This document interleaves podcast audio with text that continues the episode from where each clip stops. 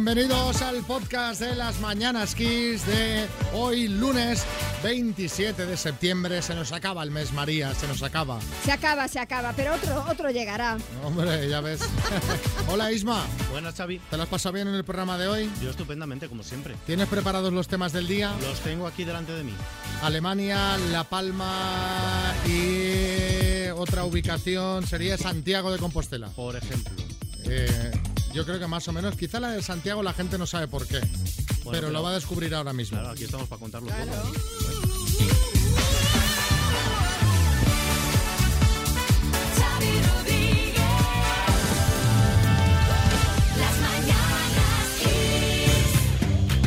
Día después de las elecciones en Alemania. Es hoy, es hoy. ¿Y qué? ¿Cómo ha ido la cosa, Isma? Pues muy ajustada, tan, tan, tan ajustada que se prevé que en breve no vayamos a saber quién va a ser el próximo canciller. Van a tener que negociar duramente porque tanto el Partido Socialdemócrata Alemán como la coalición de la Unión Democristiana ha mostrado su intención de liderar un gobierno de coalición tras estos ajustados resultados tras las elecciones federales de ayer. Domingo, los verdes obtienen el mejor resultado de su historia, se han convertido en la tercera fuerza política en Alemania, pero serán los liberales, el cuarto partido más votado, el que en realidad se convierta en la pieza imprescindible en cualquier tipo de coalición. Nadie podrá formar coalición sin su apoyo, a no ser, claro, que se reedite esa gran coalición, algo que los principales candidatos han descartado en campaña. Bueno, pues a ver, a ver, a ver cómo termina todo esto. Vamos a La Palma. Estamos muy pendientes cada día de qué es lo que está ocurriendo allí. La lava podría llegar hoy al mar. Está ya a kilómetro y medio de la costa, la altura media de la colada se sitúa entre unos 4 y unos 6 metros y avanza a un ritmo de unos 100 metros cada hora. Varios barrios están confinados, aunque su peligro está delimitado a este área. El aeropuerto de La Palma ya está nuevamente operativo, aunque por el momento las aerolíneas mantienen canceladas las conexiones aéreas. Y atención, porque en este momento el volcán ha dejado de emitir lava, aunque no se descarta que en próximas horas vuelva otra vez a emerger lava de ese cráter. Bueno, esto es al cierre de esta edición, Exacto, como decimos como en el podcast. Sí. Eh, y por último, ¿por qué Santiago de Compostela es una de las ciudades del día? Porque está ahí Pablo Casado dando el pistoletazo de salida a la Convención Nacional del PP. Su objetivo es poner rumbo a la Moncloa, por eso comienza esta convención en la capital gallega en una gira que le llevará a todas las comunidades donde gobiernan los populares para finalizar el próximo domingo en la Plaza de Toros de Valencia.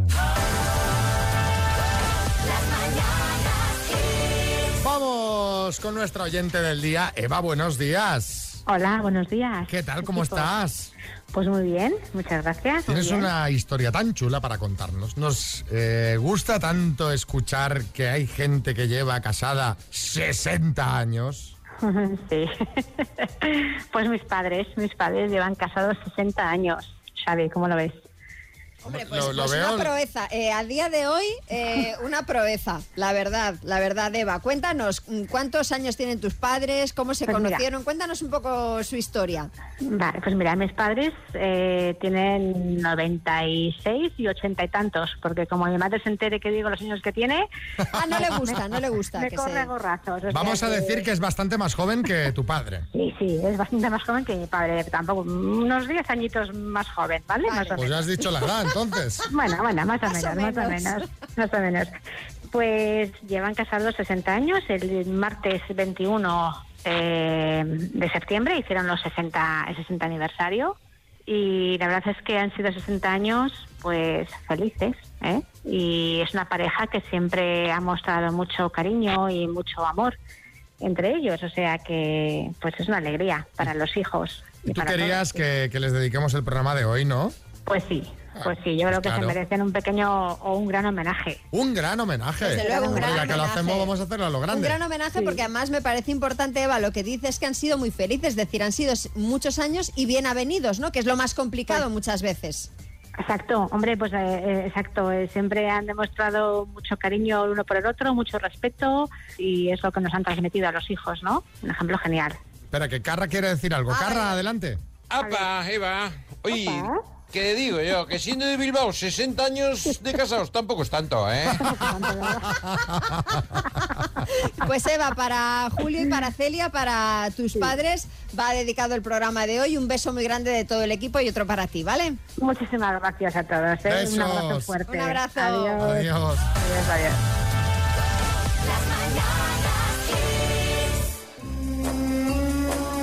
Desde que James Bond debutara en 1962 con Agente 007 contra el Doctor No, interpretada por Sean Connery, pues siete actores más han interpretado el papel a lo largo de 27 películas. Algunos han sido Roger Moore, Timothy Dalton, Pierce Brosnan o el último, Daniel Craig. Fíjate qué curioso que a tanto cambio de James Bond te acostumbras, pero oye, cuando cambiaron a la actriz que hacía de tía Vivian en El Príncipe de Bel Air, no, te- no nos terminamos de acostumbrar, ¿eh? Daniel Craig ha interpretado a James Bond en 15 años y 5 películas. Con la última, Sin Tiempo para Morir, se despide del agente secreto. La duda es saber quién será el próximo. Se habla de Robert Pattinson.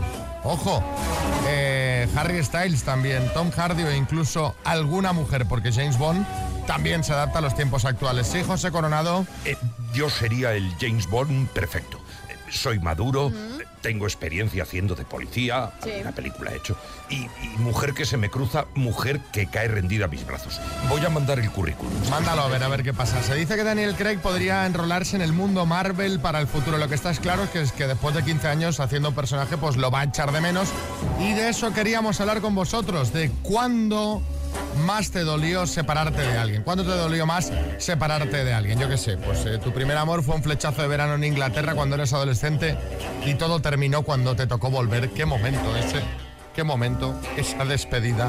Pues yo que sé, trasladaron a tu pareja y decidiste dejar tu negocio eh, y a tu socia para acompañarle, por ejemplo. Cuéntanos, 636568279. Fue cuando, cuando hacíamos la mili, en aquella época, que era obligatoria. Bueno, pues un tío de Málaga, majísimo, un tío muy grande, muy grande. Me dolió un montón, un montón. Sobre todo porque se fue debiéndome mil pesetas. Virginia, fue de mi padre. Se murió en el 2000 y yo decidí venirme para acá, para, para su país. Porque mi papá era español y me costó muchísimo separarme de él. Yo me sentí desprotegida totalmente. claro, al final los padres cuando se van, el vacío que dejan es Normal. terrible. José Luis en Toledo. Fue cuando tuve que vivir independiente. Mi perro, mi Yorkshire, se quedó con mis padres, porque era imposible que me acompañase ya que no admiten mascotas en casi ningún piso de alquiler y era muy complicado. Y él ya estaba acostumbrado a vivir en una casa grande de campo y era malo traerlo para un piso, así que me dolió separarme de él, pero lo veo cada poco. Eh, lo cuenta absolutamente Todavía, todavía angustiado ¿eh? por la separación. sí, Normal. sí. Janet, en Llanes. Fue de mi hija que le iban a operar del frenillo en la lengua y se tenía que ir para el quirófano y esos instantes de separarte de ella y saber que va a meterse en una operación, pues eso fue los peores momentos de separarme de ella. Las madres, esas Claro. madres sufridoras. Parece una intervención, hombre, que tendrá lo suyo. Bueno, a los bebés es totalmente ambulatoria, ¿eh? A los bebés pequeñitos van, le cortan ahí, sí, sí, ¿Sí? sí, sí, sí. Pero por- ¿Y por qué se lo hacen ya así? Porque muchos bebés tienen... Vienen con el... Claro, y entonces, por ejemplo, a la hora de succionar, para cuando la mamá Sí. le da el pecho, pues hay problemas, entonces eh, en algunos sitios van, cortan y para casa. Caramba. Vamos a jugar a las palabras para regalar un Smart Speaker 3 Talk de Energy System. ¿Y quién va a participar? Santiago desde Avilés. Hola Santiago, Hola, buenos días. ¿cómo estamos? Bien, tensos. Tensos. Bueno, pues descensa, hombre. ¿Cómo se te da habitualmente a ti este juego? Eh, bien, creo que bien, por eso me animé a participar. Venga, pues vas a jugar con la letra B de Barcelona, ¿vale? B de Barcelona. Sí, señor. Eh, Vamos al lío. Vamos, Santiago, de Avilés, con la B, dime, compositor, Beethoven, papa, tapa, paso, animal volador, animal volador, buitre, equipo de fútbol, Betis, fenómeno meteorológico, borrasca, embutido, mm, butido, butifarra, lo comen los niños, bocadillos, papa. Papa. eh, bacon, No, no, papa, papa, papa. ¿De bacon? Un ¿Ha papa. dicho? no, papa. No, no entiendo. Papa, papa. un papa, un papa. Benedicto. Ah, papa, ah, un Benedicto. Ah, Sí, ahora. Ah, que te entendí. ¿Pero qué entendías por papa? Porque Ta- papa, dice entendí. bacon, con bacon. Tapas. Tapa de tapear. ¡Ah, tapa! Ay, Dios, ay, Dios. Ay, Ay, Dios. Yo pensé que entendías papa de papas, ¿no? De papa, pues con No, bacon, no. las papas con bacon y huevo frito, claro. No, no, entendía tapa, tapa, tapa de. Ay, qué pena. Ay, qué pena. Bueno. O sea, que ha dicho, ha dicho, ha dicho bacon, puede haber dicho aceituna con anchoas de Claro, papa. Claro. No, pero bacon, bacon es con B. De Bertín. ya es igual. Y papa es con P. Y, estaba entendiendo tapa, así que esto es un lío, chiquillo. Bueno, Santiago, que han sido seis aciertos en total. Un abrazo muy fuerte, te mandamos unas tazas de las mañanas Kiss. Venga, gracias. Hasta luego.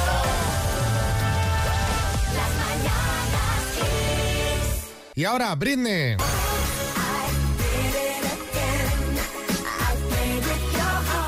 Bueno, vamos a hablar de ella, de Britney Spears, que ya sabéis que tiene, mm, por llamarlo de alguna manera, un poco de mal rollo con su padre. Sí.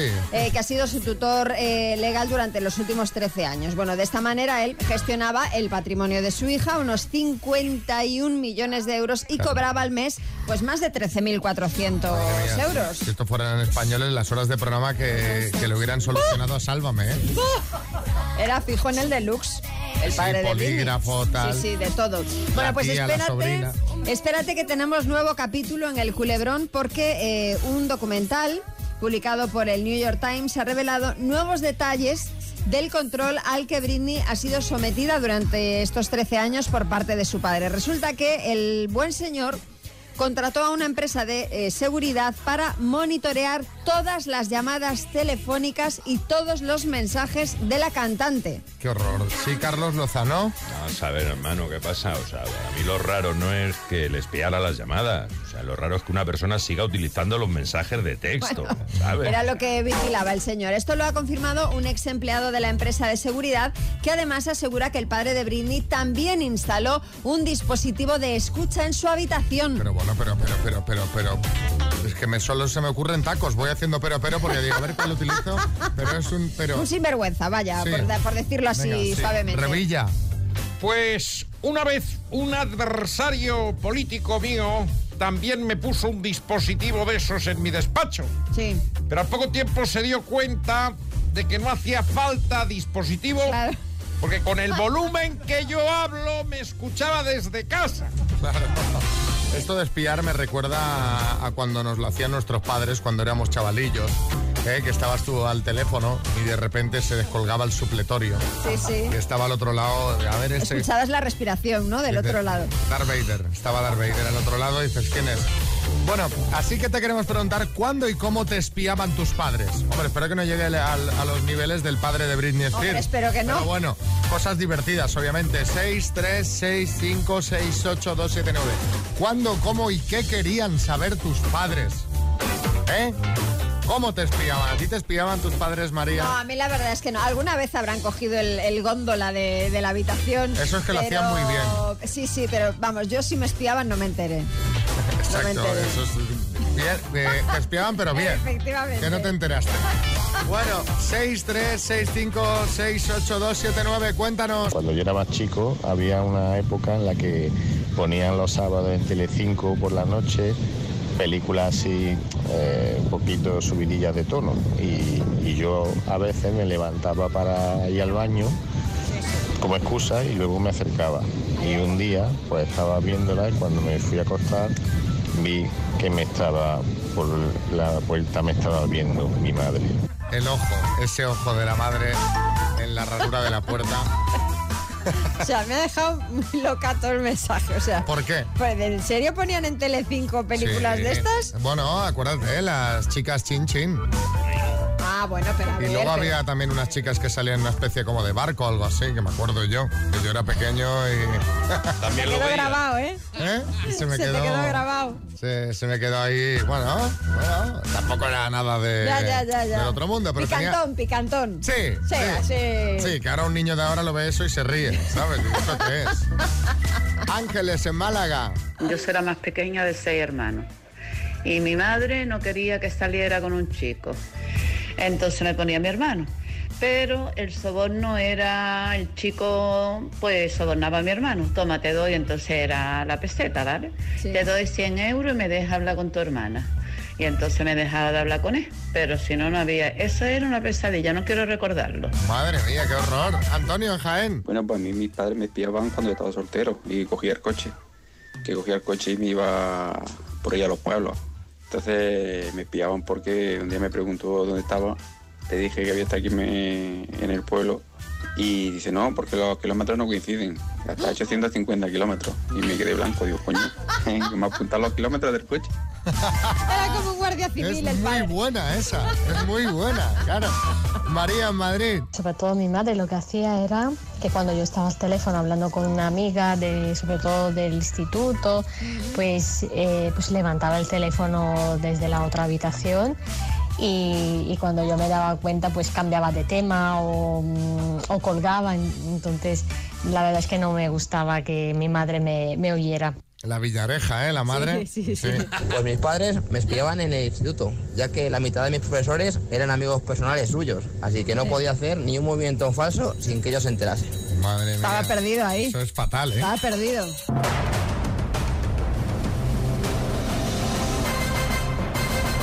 El minuto. Fíjate, fíjate que estoy, estoy, estoy yo nervioso. Estoy yo nervioso y yo no me juego el dinero, Verónica. Bueno, pues podemos ir a media, hombre. Así tenemos más probabilidades. ¿Tú, tú, cre- tú crees que si fuésemos a medias yo eh, cambiaría alguna pregunta? Hombre, pues espero que sí, ¿no? No, no, mira, de hecho hombre, esto no. lo estamos grabando en vídeo y estoy enseñando a la cámara las preguntas porque esto ya lo tenemos escrito desde el día anterior. Esto no se toca Ah. absolutamente, bueno, en este caso desde el viernes, imagínate. O sea que Madre bueno, mía. nada, esto no se toca nada, no se puede tocar. Hay que ser legales. Venga. Verónica, ¿vamos al lío? Venga, vamos. Verónica, de Mérida, por 8.250 euros, dime, ¿de qué isla es originario el queso de Mahón? Paso. ¿Cómo se llama la capa más externa de la piel? Epidermis. ¿Es un torero español, finito de Córdoba o gordito de Córdoba? Finito de Córdoba. ¿Qué ciudad es la capital de Marruecos? Marrakech. ¿Cómo se llama la plaza donde está la Catedral de Santiago de Compostela? La Plaza del Obradoiro. ¿Con qué partido fue Tony Cantó por primera vez diputado en el Congreso? Eh, UPN. En informática, ¿cuántos bits tiene un byte? Eh, paso. ¿De qué escritor español es la novela La Regenta?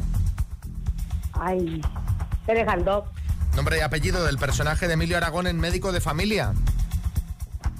Ay, paso. ¿Cómo se llama el programa que presentará Nuria Roca en La Sexta? Eh, no, paso. ¿De qué isla es originaria el queso de Mahón? El queso de Mahón de... Ay, El queso de Mahón, de Mahón, si es de Mahón. Claro.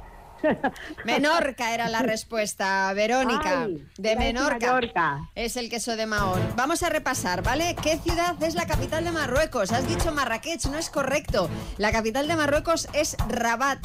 ¿Con qué partido fue Tony Cantó por primera vez diputado en el Congreso? Has dicho UPN, UPN es Unión del Pueblo Navarro, no es correcto.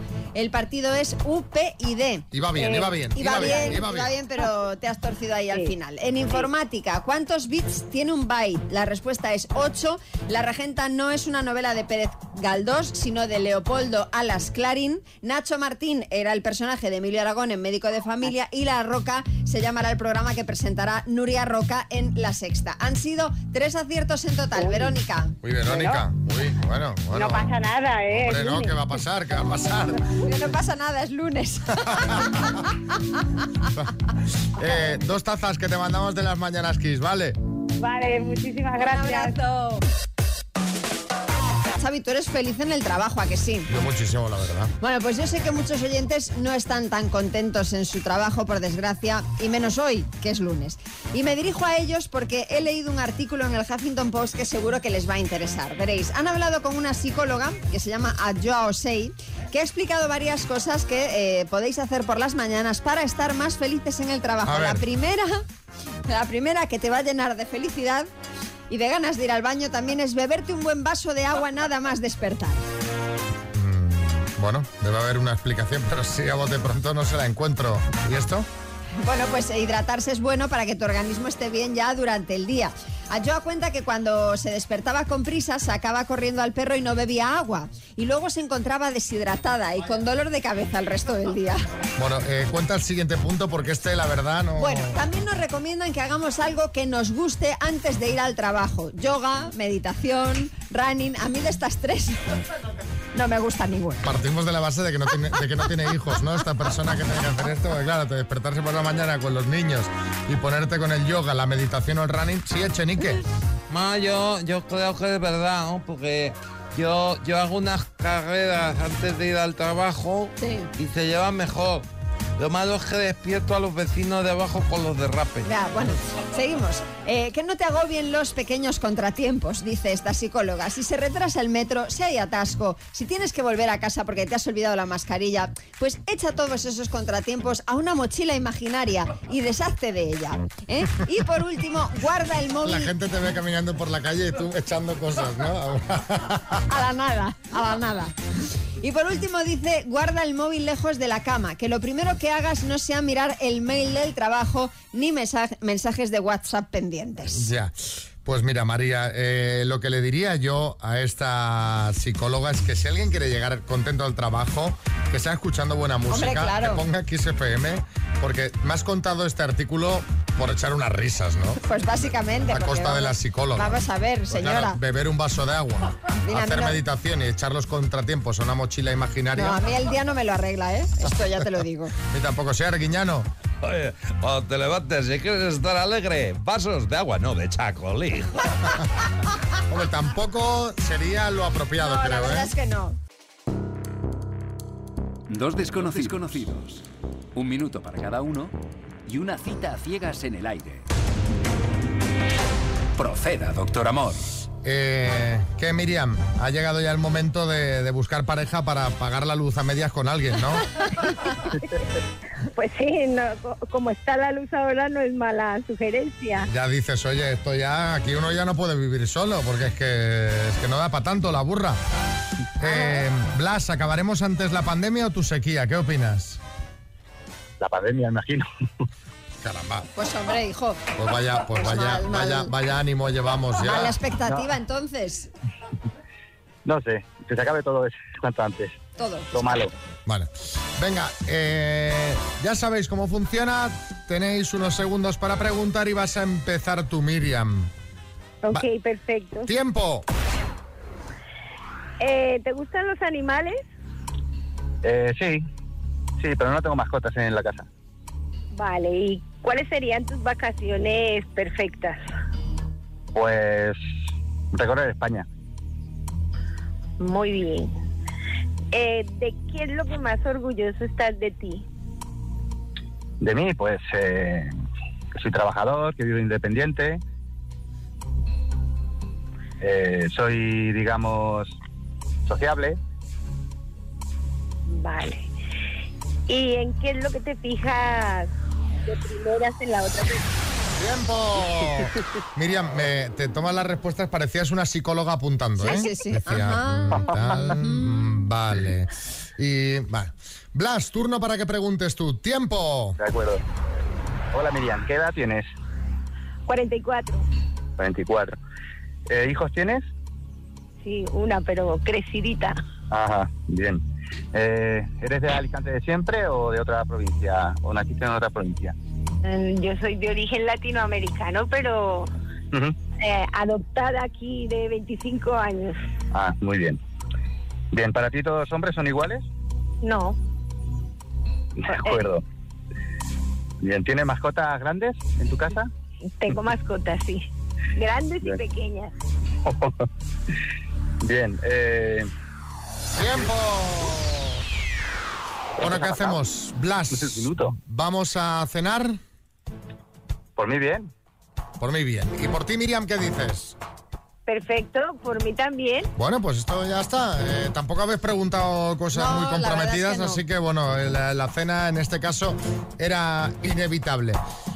¡Vámonos! ¿Qué pasará? ¿Qué misterio habrá? Puede ser mi gran noche. Canarias. Bueno, ya sabéis que en este programa somos medio canarios, que vamos muy, muy habitualmente a hacer el programa Canarias, así que eh, pues eh, no podíamos eh, dejar de pasar la, la ocasión para enviarle un abrazo muy fuerte a todos los amigos de La Palma, como venimos haciendo estos días. Hoy se cumplen ocho días ya de la erupción del volcán. La cosa va a ir, parece, para largo y nos tiene a todos con el, pues, con el corazón en un puño. De hecho, todas las cadenas eh, han volcado gran parte de su programación pues, a seguir esas coladas de lava. Pues están ahí informativos especiales, conexiones en programa. Y también lo que ha sido enorme ha sido la solidaridad con los palmeros. Uno de los primeros en acudir a la isla ha sido el chef José Andrés. Sí, como seguro que ya pues la mayoría sabéis, José Andrés tiene una, ONG eh, que se llama World Central Kitchen, que acude siempre a lugares donde ha habido una catástrofe. Pues ha estado en Haití, por ejemplo, ha estado en Luisiana después de los huracanes, para dar de comer a las víctimas, a los equipos de rescate, a las fuerzas de seguridad, en fin, a todo aquel que necesite un plato de comida. Explicaba este fin de semana José Andrés en una entrevista en televisión que suelen usar producto local en el lugar donde están. Por lo tanto, ahora en La Palma usan producto canario y hacen en la medida de, de lo posible, bueno, pues platos locales. Y esto precisamente dio lugar a una confusión que se ha hecho viral. El Mundo hizo, el periódico, el periódico El Mundo, hizo un reportaje que tituló Un día con José Andrés repartiendo ropa vieja a las, a las víctimas del volcán. La ropa vieja, para quien no lo sepa, es un plato típico canario que se hace pues con restos de carne de puchero, garbanzos, papas, diferentes verduras. Bueno, pues claro, hay quien no lo entendió así y en Facebook un usuario respondía al periódico diciendo, ropa vieja, por favor, será ropa usada, un poco de dignidad, que son personas como todos. Como diciendo, ropa vieja, qué feo, ¿no? Bueno, si nunca oído hablar del plato, pues bueno, Claro. piensa lo que no es, pero claro, que, haría repartiendo ropa física Bueno, José Andrés, claro, el chef, no- no- ¿sabes? no O sea, tiene mucho sentido tampoco. En fin, eh, esto pasa muchas veces, seguro que vosotros también os ha pasado esto de que no te han interpretado bien, así que contadnos cuándo te interpretaron mal. 6, 3, 6, 5, 6, 8, 2, 7, 9. Hace mucho tiempo ya, con la furgoneta del trabajo, con los compañeros, en un peaje ligamos con unas chicas. Y entonces nosotros siempre más adelante, a la entrada a España, eh, parábamos siempre en un hotel a tomar un pinchito, un cafetito, una cosita, ¿no? Para el viaje. Claro. Y entonces... eh, con las chicas, jaja, jiji, pues la dijimos, venga, venidos al hotel, más adelante. Y ellas nos interpretaron mal y se pensaron otra cosa. Qué susto cuando viste que pararon en el hotel. Claro, ellas pensaban que el pinchito no era de tortilla, sino de otra cosa. Mírala, la, la mami picantona.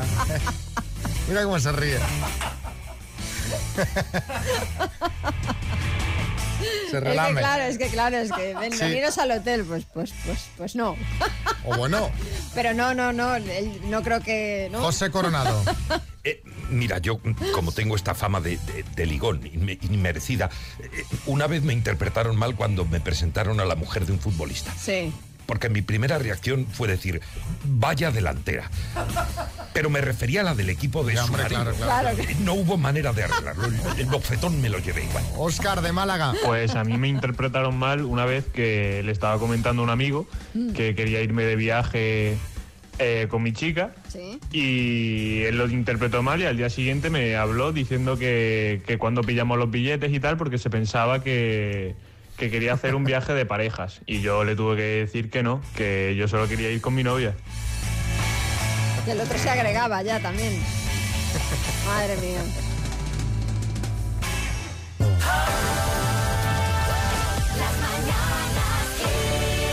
Ya estamos aquí con Álvaro Velasco, hacemos retro Velasco cada lunes, hoy hablando de chucherías de los años 80. Y tengo muchas, tengo muchas. Primero quiero decir una cosa. Yo lo, que más recuerdo de los 80 de comprar chucherías era la gente, y creo firmemente que María era una de estas personas que iban con 20 duros, iban pidiendo una chuche distinta, otra chuche distinta, claro. otra chuche distinta. Y tú estabas detrás y se tiraban 10 minu- minutos pidiendo chuches que dices, venga, ya, hombre, por favor, que estamos aquí Pide- todos... pídelas todas de la misma Es categoría. que te acaba. pega María mogollón eso. Sí, sí, lo hacía, lo reconozco.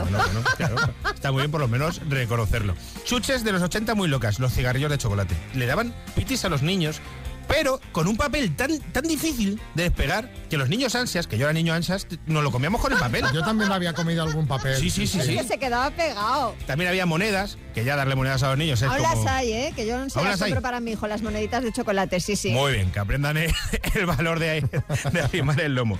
Y había unos caramelos que recordaba a la gente que eran cara- caramelos de Cuba Libre. ¿Verdad? Sí, O sea, buenísimos. a los niños les dábamos pitis y cubatas.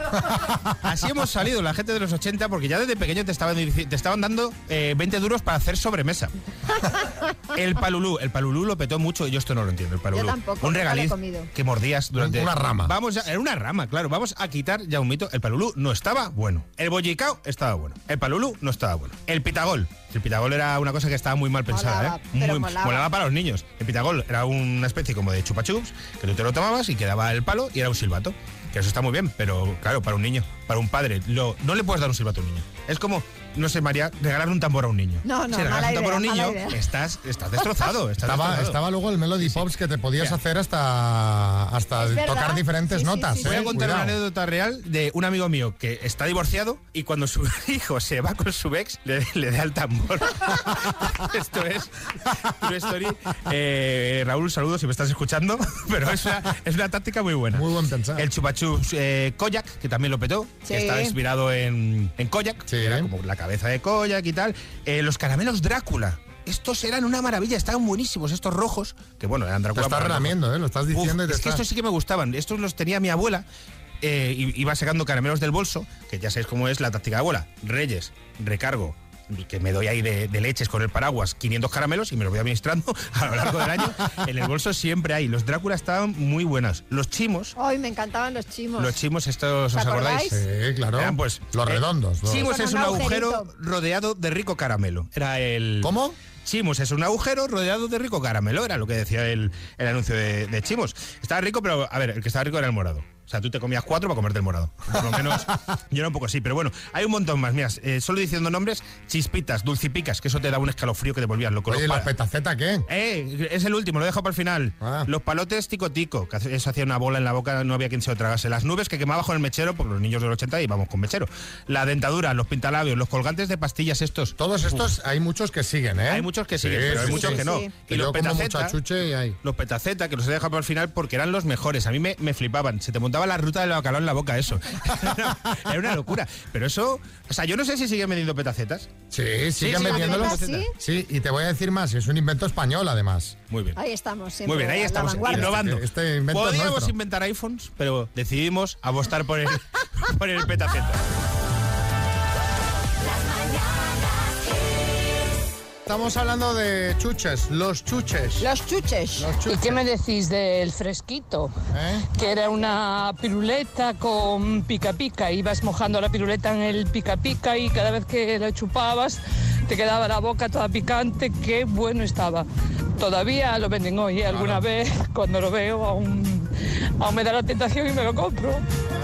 Qué rico. Y la piruleta tenía forma de dedo. Claro, fresquito. ¿Qué, qué dice por aquí Yolanda? Y esos caramelos de nata que se te quedaban pegados en las muelas ahí, como si fuera una segunda dentadura ahí, que no podías luego ni cerrar la boca para masticar. Buenos días. Eso pasa también con los de café con leche. También, los. Se te Sí, queda ahí, eh, madre mía, no abriré muy fuerte que me, que, me- que me saca una muela. me arranco dos piezas.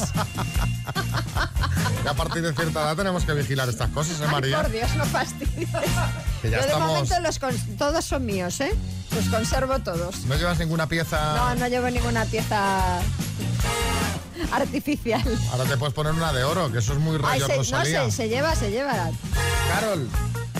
Buenos días, Kiss, Carol de Manises. Chicos, ¿y qué me decís de las gominolas en forma de rata cuando existía la serie de V? ¿Os acordáis? Vamos, eso lo petaron mogollón. Que te las metías enteras a la boca como hacía la llana. Bueno, vamos ahora por el truco del día. Este os va a venir muy bien si te haces una pequeña quemadura. Nos lo envía María de Barcelona. Mira, un truco muy bueno para cuando te quemas, por ejemplo, con el horno. Enseguida, al hacerte la quemada, cortas un limón y te frotas el limón un buen rato por encima de la quemada. No te sale ampolla ni te sale nada más. Eso sí, lo tienes que hacer en el momento que te has quemado, con aceite, con el horno.